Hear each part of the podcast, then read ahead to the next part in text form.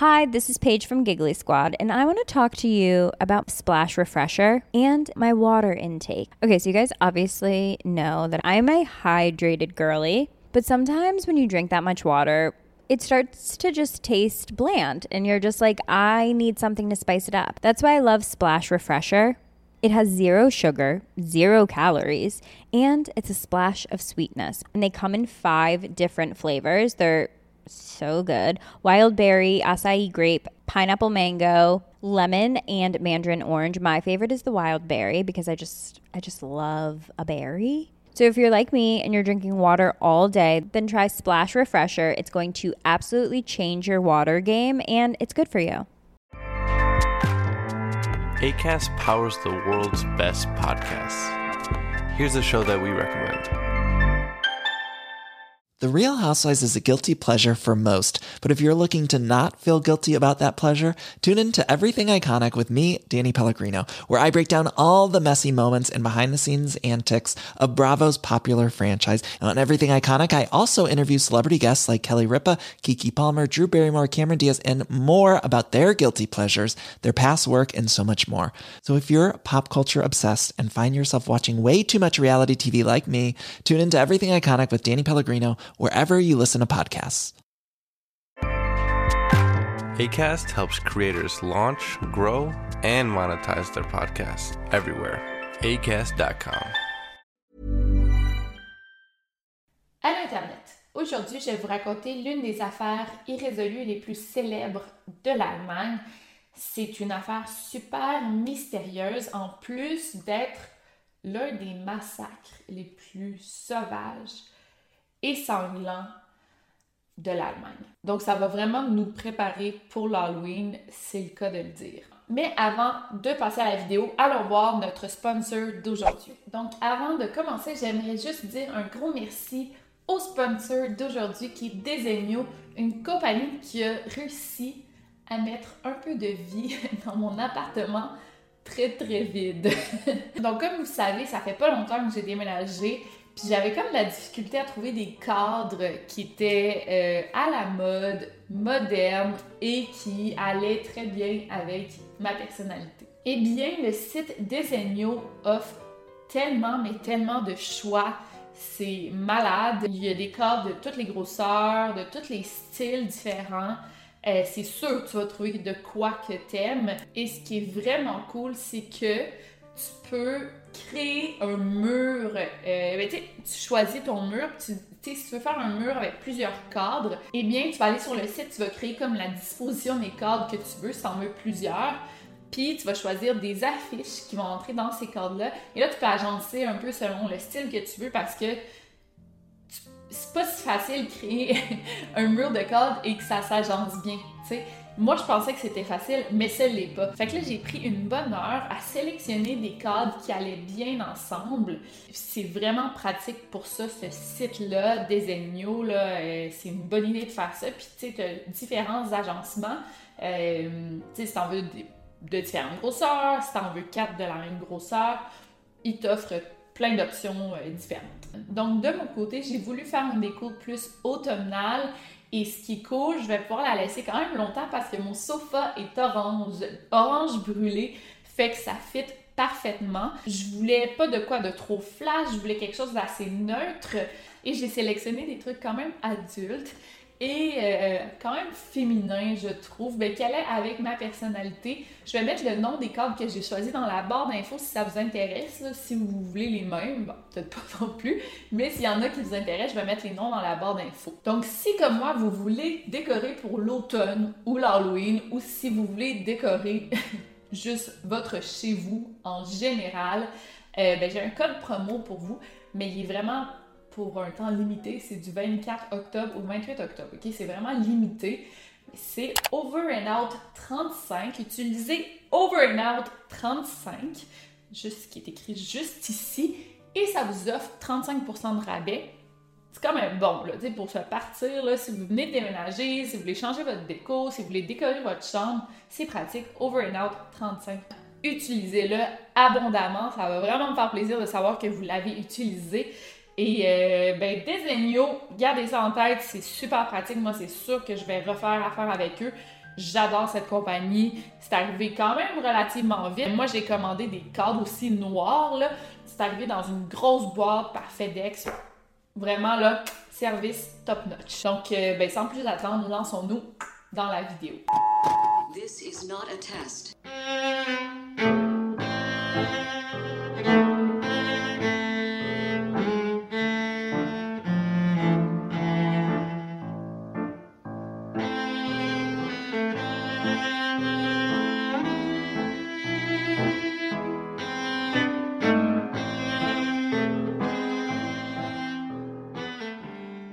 Donc, l'histoire prend place en Bavière, euh, au nord de Munich, sur une ferme nommée Hinterkaifeck, euh, qui est un endroit euh, relativement sécuritaire. Là, moi, j'ai aucune connaissance de l'allemand, mais genre zéro whatsoever. Fait que là, bear with me avec mon accent allemand, avec mes mots prononcés en québécois, là. Vraiment.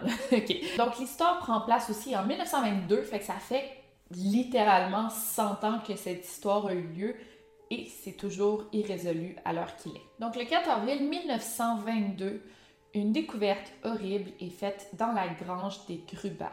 On trouve les corps d'Andreas, de sa femme Casilia, de leur fille Victoria et de leur petite fille Casilia. Dans la maison à côté de la grange, on retrouve le corps de la bonne et du petit-fils de la famille Gruber, Joseph. Donc, on parle de six personnes qui ont été brutalement assassinées. Mais avant de continuer avec les meurtres, je vais vous parler de la famille Gruber et de ce qu'on connaît d'eux, du moins le peu qu'on connaît d'eux. Donc, on a Victoria Gabrielle qui a 35 ans, elle a deux enfants. On a la petite Casilia Gabrielle de 6-7 ans et le petit Joseph de 2 ans. Donc, Victoria vit avec ses parents plus âgés sur la ferme Andreas et Casilia Gruber. Donc apparemment, c'est une famille assez privée qui garde leurs trucs pour eux. Ils vivent sur leur ferme, font leurs petites affaires. Et ce qui est intéressant avec cette histoire-là, c'est qu'il y a beaucoup de détails assez creepy, dont un que je vais mentionner qui n'a pas vraiment rapport au meurtre. je pense que ça vaut la peine de le mentionner. En fait, Andreas, le père, et sa fille Victoria avaient une relation incestueuse. C'est comme ça que c'est mentionné dans les articles. Relation incestueuse, mais on va se le dire, probablement que Andreas violait sa fille Victoria depuis plusieurs années. C'est rare que ça existe une relation consentante entre un père et sa fille, on s'entend. Mais euh, il avait été arrêté pour ça. Victoria avait été envoyée un mois en prison et Andreas avait été envoyé un an pour ça en prison. Donc, il avait fait du temps de prison pour l'inceste au sein de la famille. Et cette euh, arrestation avait eu lieu en 1915. Les meurtres ont eu lieu en 1922. On ne sait pas si en la sortie de prison, la relation incestueuse, a.k.a. le viol, a continué. Peut-être que oui, mais il y a des rumeurs que le père, Andreas, serait en fait le père du petit Joseph. Donc, ce serait pas son grand-père, ça serait son père. Donc voilà ce qu'on connaît de la famille Gruber. Maintenant, on va parler des jours précédant les meurtres. Donc, il faut savoir aussi qu'il y a eu plusieurs moments creepy avant les meurtres et c'est entre autres pourquoi cette histoire est autant populaire. Faut savoir que genre six mois avant les meurtres, la famille Gruber avait une autre bonne qui avait travaillé quelques années pour la famille et là, ça faisait comme quelques temps que la bonne attendait des bruits au grenier. Ça lui faisait peur. Elle pensait que la maison était hantée. Et ça l'effrayait tellement qu'elle a démissionné.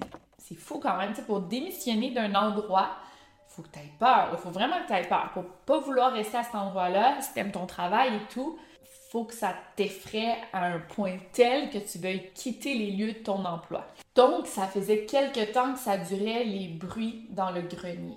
Et aussi en mars 1922, euh, soit le mois des meurtres, le père, Andreas, il avait trouvé un journal de Munich dans sa cuisine. Et personne de la famille n'était abonné à ce journal-là. Donc, c'était vraiment bizarre pour lui de trouver ça. Il a sûrement demandé, bon, aux autres personnes dans sa famille, est-ce à qui ce journal-là? Est-ce qu'il y a quelqu'un qui l'a entré ici? Est-ce que ça appartenait à personne? Donc, il a fini par en conclure que peut-être que le facteur l'avait oublié ou bon.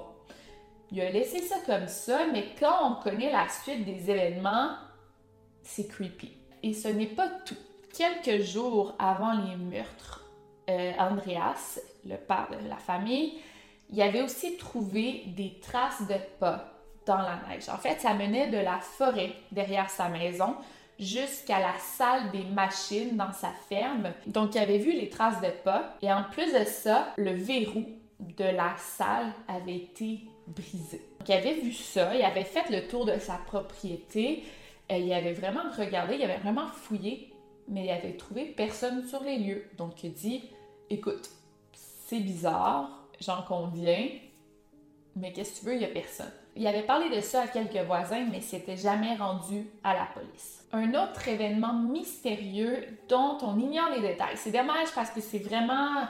Ça serait quand même intéressant de connaître plus de détails sur cet événement.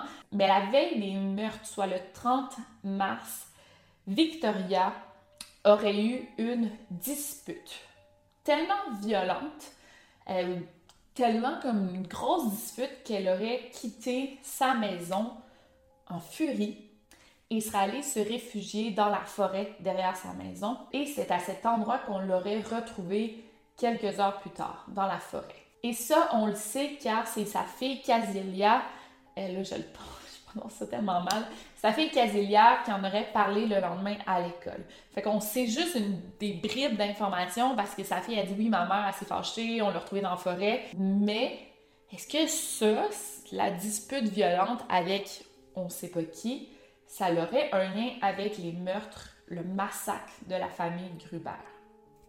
Possiblement. Donc on sait que les meurtres ont eu lieu le vendredi soir 31 mars car la sœur de la nouvelle bonne, la nouvelle bonne s'appelait Maria. Sa sœur est allée passer un petit séjour chez sa, sœur dans la nouvelle maison, dans la grange, et elle a quitté en après-midi.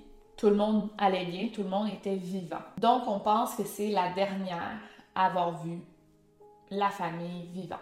Donc la théorie élaborée par les policiers, c'est que euh, Victoria et sa fille Casilia ainsi que ses deux parents ont tous été amenés dans la grange, un par un.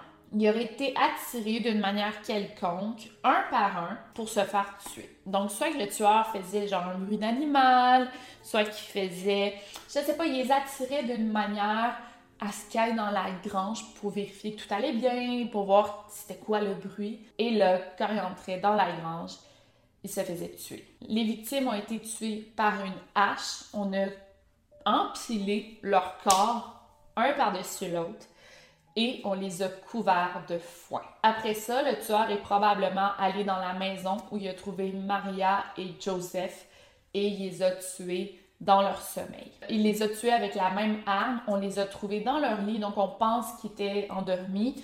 Et on a trouvé Maria dans son propre lit et Joseph dans son petit berceau. Et encore une fois, il les a couverts. Donc Maria, il l'a couvert avec un drap et Joseph, il l'a couvert avec une robe de sa mère. Donc on voit qu'il y a comme un modus operandi un peu. Apparemment qu'il y avait des euh, signes de strangulation sur les corps de Victoria et de sa fille Casilia.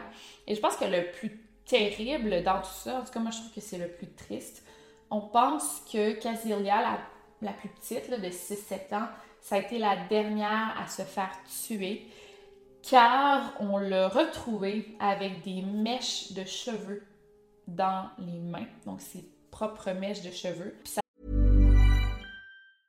Hi, this is Paige from Giggly Squad, and I want to talk to you about Splash Refresher and my water intake. Okay, so you guys obviously know that I'm a hydrated girly, but sometimes when you drink that much water, it starts to just taste bland and you're just like, I need something to spice it up. That's why I love Splash Refresher.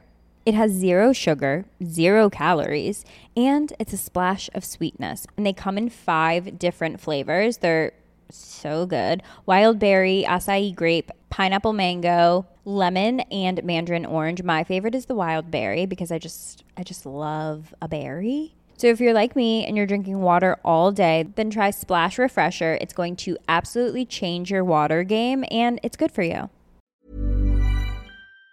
Ça serait comme un signe nerveux. Fait qu'elle s'arrachait des mèches de cheveux tellement qu'elle avait peur et qu'elle était effrayée. Parce qu'en effet, on retrouvait des, genre des, des trous là, sur sa tête ou, ou les endroits où elle s'était arraché ses propres cheveux. Ça, c'est une théorie où le tueur l'aurait tuée. Mais en fait, elle n'était pas complètement morte. Juste morte au bout de ses souffrances. Et euh, agonisant, elle s'est comme juste arraché des cheveux tellement elle avait mal. Fait que ça, c'est deux théories, mais les deux sont terribles, terribles, terribles, terribles. En 2007, on a réexaminé l'affaire d'un œil plus moderne. On a dit que l'enquête avait été très méticuleuse, mais que les enquêteurs avaient fait une grave erreur. Euh, par exemple, ils n'ont pas pris des empreintes digitales et qu'ils avaient la technologie pour le faire. C'était une pratique super commune à l'époque. Ils ne l'ont pas fait dans cette affaire-là et ça leur aurait vraiment pu euh, identifier le tueur. Ou bien ça leur aurait mis les chances de notre côté, ou bien des des enquêteurs, puis ils l'ont pas fait. En fait, c'est une équipe euh, de futurs enquêteurs, c'est des étudiants qui ont comme réexaminé l'affaire, puis qui ont dit ça. Puis apparemment qu'on saurait l'identité du tueur aujourd'hui, mais que c'est pas révélé par respect pour ses descendants. Puis c'est sûr que le tueur est mort aujourd'hui. Le lendemain, il y a des vendeurs de café qui se sont rendus sur la propriété pour prendre une commande. Euh, ils ont cogné à la porte, ils ont cogné aux fenêtres, il n'y avait personne, ils ont fait le tour de la propriété. Il n'y avait personne, donc ils ont quitté les lieux. C'est comme ça qu'on sait que c'est arrivé le 31 euh, au soir, parce que dès le lendemain matin, ça répondait plus. Aussi le dimanche, la famille ne s'est pas rendue à l'église comme à tous les dimanches. Et les jours suivants, euh, la petite Casilia n'est pas allée à l'école non plus. Euh, donc, bon, ça nous donne une bonne idée. C'est le 4 avril que l'un des voisins a découvert les corps et la police a été appelée. Donc, quand la police est arrivée sur les lieux, ils se sont rendus compte que le tueur avait probablement resté quelques jours sur la scène de crime après les meurtres. Donc, c'est fou, là, tu tues une famille au complet, mais après, tu restes dans la maison pour chiller. Comment on sait ça? En fait, c'est les voisins qui ont aperçu, ils ont aperçu de la fumée qui sortait de la, cheminée, fait qu'ils se sont dit, ah, c'est les Gruber, mais quand ils ont su la date des meurtres, ils ont dit, ben voyons, les jours après, on a remarqué qu'il y avait de la fumée qui sortait de la cheminée, qu'est-ce qui s'est passé? Fait qu'on pense que le tueur s'est fait un feu dans le foyer. Aussi, les animaux de la ferme, le bétail, ont été nourris plusieurs jours euh, après les meurtres. Fait que le tueur ou les tueurs entretenaient les animaux, ils ont même trait les vaches. C'est fou, là, mais ça. En tout cas, les tueurs se sont fait des repas, ils se sont fait à manger. Fait qu'ils ont vraiment euh, fait comme chez, chez eux, là, dans la maison. Fait que c'est creepy de penser qu'ils ont vécu là après les meurtres, mais ils ont peut-être aussi vécu là avant les meurtres, quelques jours, voire quelques semaines. OK, donc, qui seraient les suspects ou même les motifs? Parce qu'au début, on s'est dit, bon, c'est peut-être un cambriolage qui a mal viré. Mais non, en fouillant la maison, mais même, ils n'ont pas fouillé très loin parce qu'ils ont vite trouvé une bonne somme d'argent euh, à la vue de tous. C'était pas très caché. Fait qu'ils se sont dit, bon, si c'était un cambriolage, le voleur aurait pris l'argent assez vite et aurait trouvé cet argent-là. Fait que c'est probablement pas un cambriolage. Fait que c'est qui, qui qui a fait ça et pourquoi? Puis tu sais, il y avait quand même une bonne enquête qui a été faite parce que plus d'une centaine de suspects euh, qui ont été interrogés dans cette affaire-là. Donc, voyons le premier suspect que moi je trouve quand même intéressant, mais surtout pour l'histoire. Euh, le premier suspect serait Carl Gabriel, le mari de Victoria Gabriel. Mais, petit hic, Carl Gabriel est mort durant la Première Guerre mondiale. Supposément qu'il aurait été tué à Arras, en France, en 1914. Mais l'affaire, c'est que son corps n'a jamais été retrouvé. Donc, quand les meurtres ont eu lieu, il y en a plusieurs qui ont spéculé que c'était lui qui revenait de guerre Et il a, vu que sa femme avait eu un enfant avec un autre homme, donc le petit Joseph, puis qui serait entré dans une colère énorme et il aurait juste décidé de tuer toute la famille. Est-ce que c'est possible? Ou. Ben, je sais pas, là, c'est comme un peu tiré par les cheveux. Mais bon, on sait pas c'est qui qui l'a fait. fait pourquoi pas. Sinon, un autre suspect, c'est Lorenz Schlittenbauer. Bauer. Ok, désolé euh, si j'ai massacré le nom. C'est un voisin des Gruber. Ben, en fait, c'est le voisin qui a découvert les corps carrément. Et la rumeur voulait que ce fameux Lorenz, c'était l'amant de Victoria et le père du petit Joseph. En fait, les gens avaient des soupçons parce que, apparemment, quand il a découvert les corps, il serait entré dans la maison avec sa propre clé. Il serait rentré seul. Là, tout le monde était comme, mais oui, pourquoi il y avait une clé, tu sais? Comment ça? Si c'était l'amant de Victoria, ça aurait du sens qu'une clé. Mais d'autres gens ont dit, ben là, t'avais pas peur, tu sais, que le meurtrier soit là. Tu sais, mais il semble quand tu vois plein de corps de même qui ont été assassinés de manière aussi brutale, tu veux pas entrer dans une maison par après. Tu te dis peut-être que le meurtrier est toujours là. Mais Lorenz, il a dit, ben moi, je voulais aller m'assurer que le petit Joseph était correct. Aussi, ben aussi, c'est un fait que Lorenz, il aurait touché les corps, il aurait comme contaminé la scène de crime. Et aussi, il savait des choses que seuls les policiers ou le tueur savaient. Apparemment aussi que le tueur avait essayé d'enterrer les corps, mais que ça n'avait pas fonctionné parce que le sol était trop gelé. Et ça, personne ne le savait. Et Lorenz le savait. Mais en même temps, si c'est lui qui a découvert les corps et que ben, c'était le voisin, mais il avait quand même accès à ces informations privilégiées. Non? Et quand il pense bien, ben pourquoi il aurait tué les Gruber? Tu sais, c'est quoi son motif là-dedans? Bon, la rumeur voulait que Victoria lui aurait demandé de l'aide financière pour le petit Joseph. Euh, mais tu sais, c'est même pas sûr qu'il était amant pour de vrai. Fait que je sais pas à quel point c'est vrai tout ça. Mais si vraiment il voulait la tuer, ben, il aurait tué juste Victoria. Tu sais, il aurait pas tué toute la famille à cause de ça. Bref, c'est pas vraiment. Mais c'est pas vraiment une bonne théorie, mais oui, parce que si elle, s'est chicanée la veille, qu'elle est partie dans la forêt, ça appuie cette théorie-là, vous trouvez pas?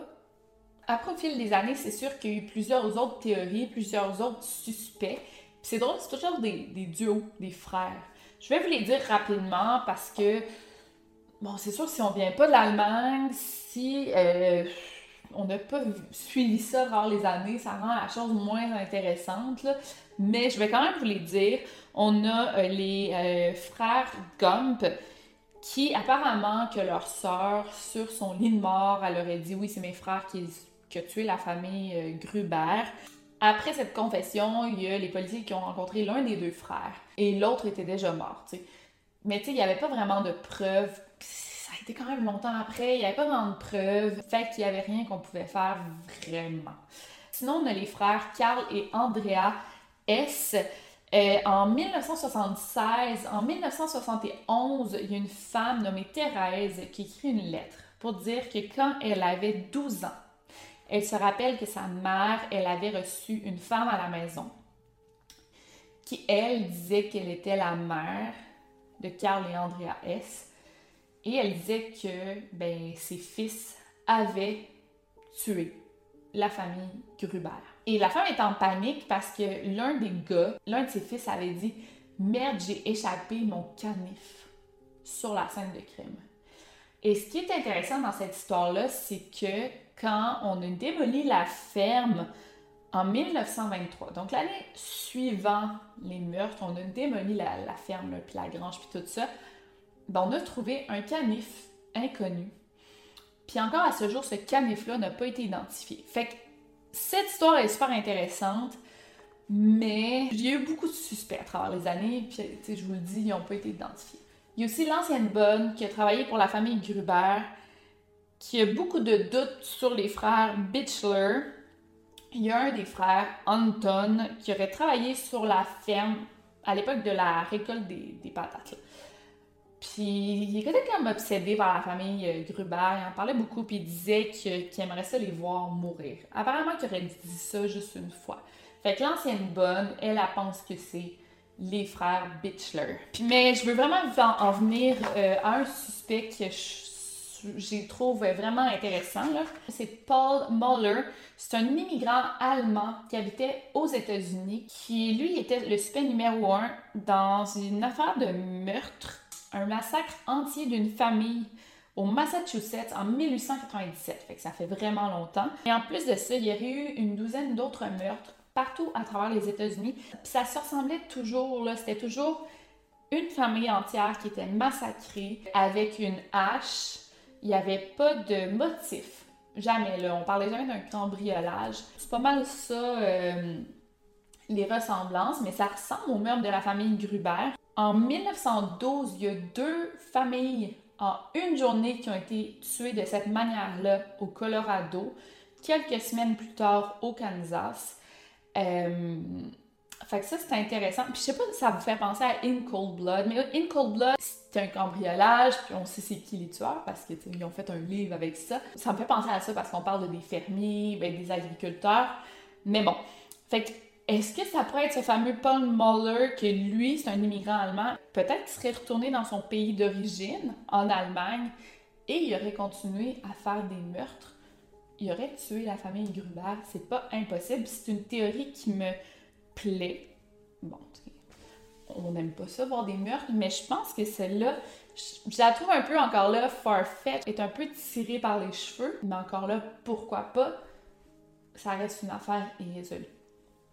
Fait que dites-moi qu'est-ce que vous en pensez de cette histoire-là. Est-ce que vous la connaissiez?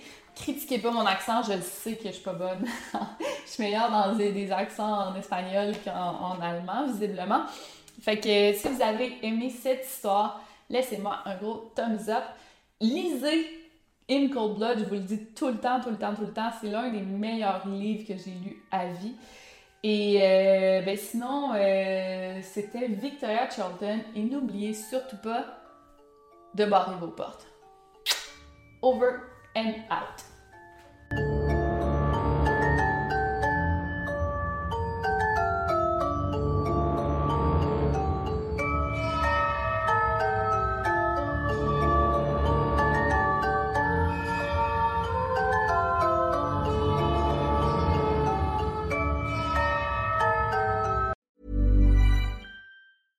Hello, this is Danny Pellegrino, host of the Everything Iconic podcast, and I'm here to tell you all about Splash Refresher because hydration is mandatory, but boring is not. Now, I love my water, but if I don't spice it up, I'm not going to finish what I took out of the fridge. That's why I love my Splash Refresher, which is flavorful, delicious, bright, hydrating, and zero calories. The wild berry flavor is my fave.